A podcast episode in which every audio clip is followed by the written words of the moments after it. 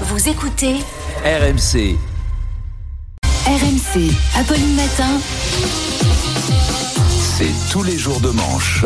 C'est tous les jours de manche. Arnaud de Manche est là. Bonjour Arnaud. Oui, bonjour à tous. Alors, chers auditeurs, ce matin à 8h30, je vous rappelle que nous recevons le spécialiste de l'islamisme dans le sport, Médéric Chapiteau. Alors, chers amis, ne loupez pas Médéric Chapiteau, le plus grand chapiteau de France, qui donnera une interview pour les petits comme pour les grands, pour parler des sportifs magiciens radicalisés qui disparaissent en France et réapparaissent en Syrie, des équilibristes de l'État qui jonglent entre laïcité et fermeté, et du cirque que Darmanin fait avec Benzema. Alors, ne ratez pas Médéric Chapiteau. Mais avant cette interview géniale, un petit point sur le voyage d'Emmanuel Macron en Égypte, Apolline. 48 heures qui se des zones de guerre, notre président, là, il s'est dit, on va faire dans un joli cadre. Après Benjamin Netanyahou, Mahmoud Abbas et Abdallah II de Jordanie, le président rencontre le dirigeant égyp- égyptien, Sisi, qu'on connaît très bien. C'est la journée des noms sympas. Sisi, qu'on connaît bien depuis qu'il a été magnifiquement interprété par Romy Schneider, mais avec une grosse moustache. Sisi qui est très sympa, il paraît, beaucoup plus que non-non, sa femme, et que, et que toute sa famille. Vous connaissez sa famille? Sissi, la famille, vous connaissez D'ailleurs, c'est le maréchal Sissi, hein, ce qui fait un Oui. petit peu nom de meneuse de revue de chez Michou.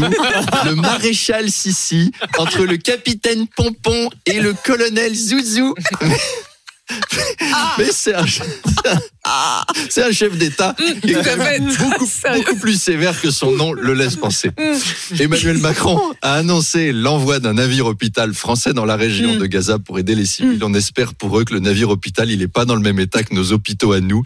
Sinon, ils vont voir arriver un porte-avions avec des infirmiers habillés dans des sacs poubelles. Ils vont dire, bah non, euh, si c'est pour nous envoyer des gens qui n'ont pas de moyens, on a ça ici, hein, du manque de moyens.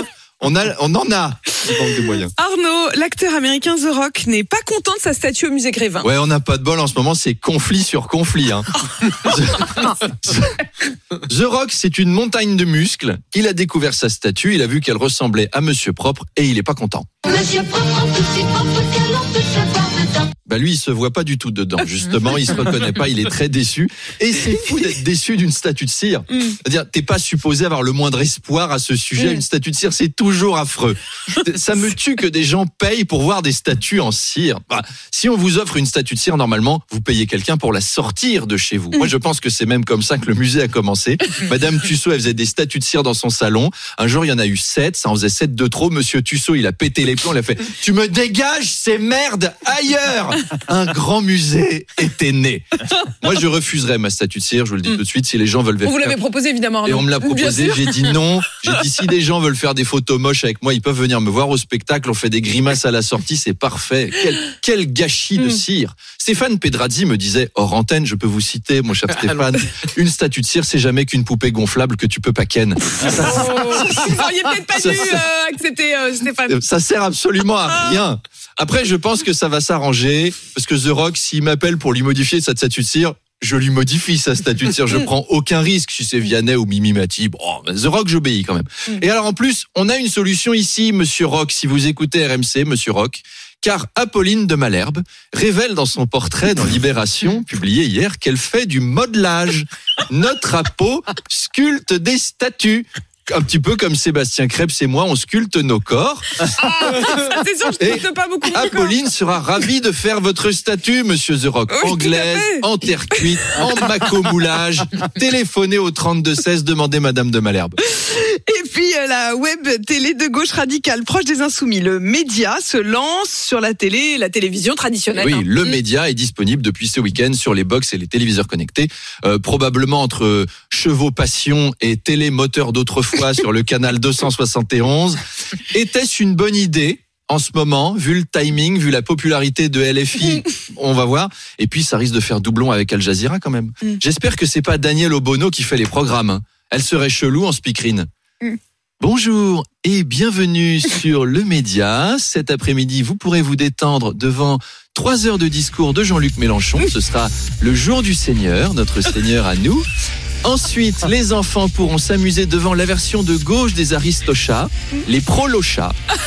Et puis, un dessin animé où des militants pro-palestiniens vont ken Bibi Netanyahou, Bibi Fuck. C'est son ami le roi des phoques. Ah, l'enfance. En soirée, des grands classiques du cinéma, le remake de La Gifle avec Adrien Quatennens dans le rôle de Lino Ventura.